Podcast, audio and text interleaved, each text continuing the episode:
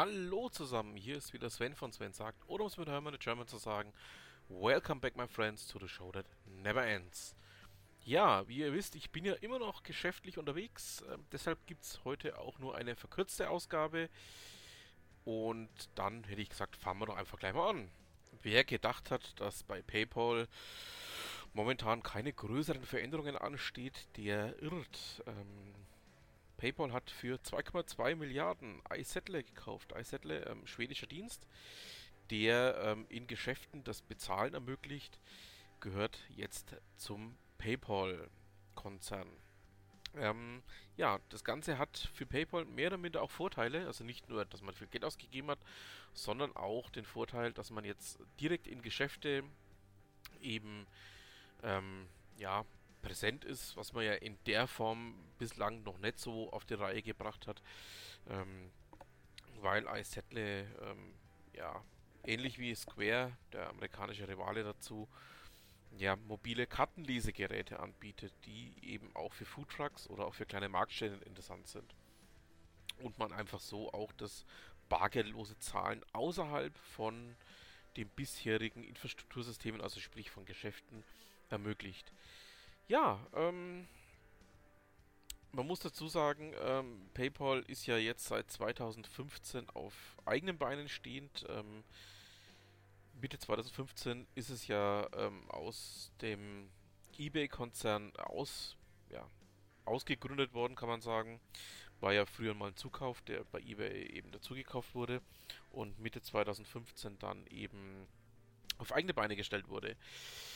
Ja, da sind wir noch mal gespannt. Ähm, das Ganze ist, so denke ich, ähm, ein Schritt in die richtige Richtung.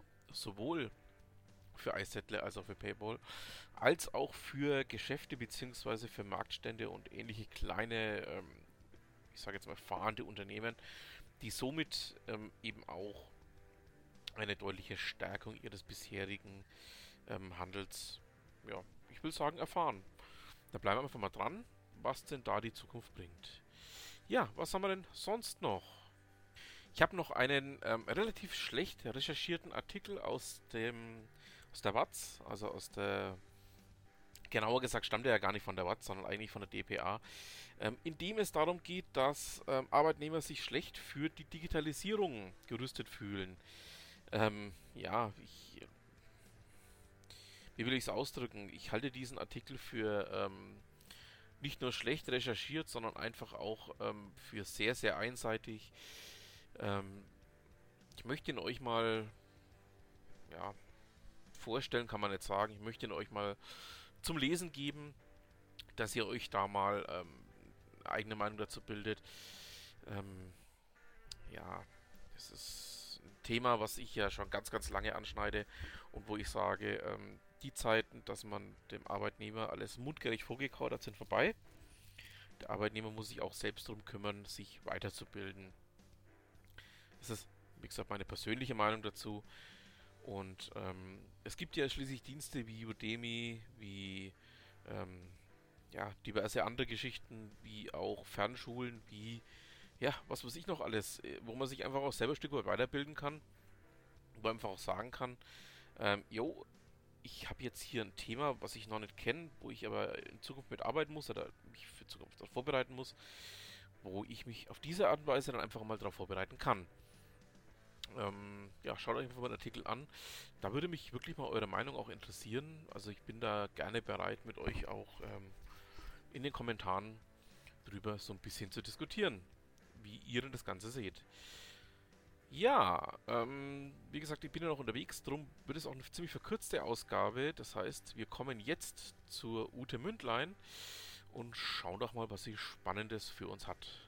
Heute habe ich aus dem Archiv einen Beitrag herausgesucht zum Thema Freeware-Version von Raynet Cloud CRM.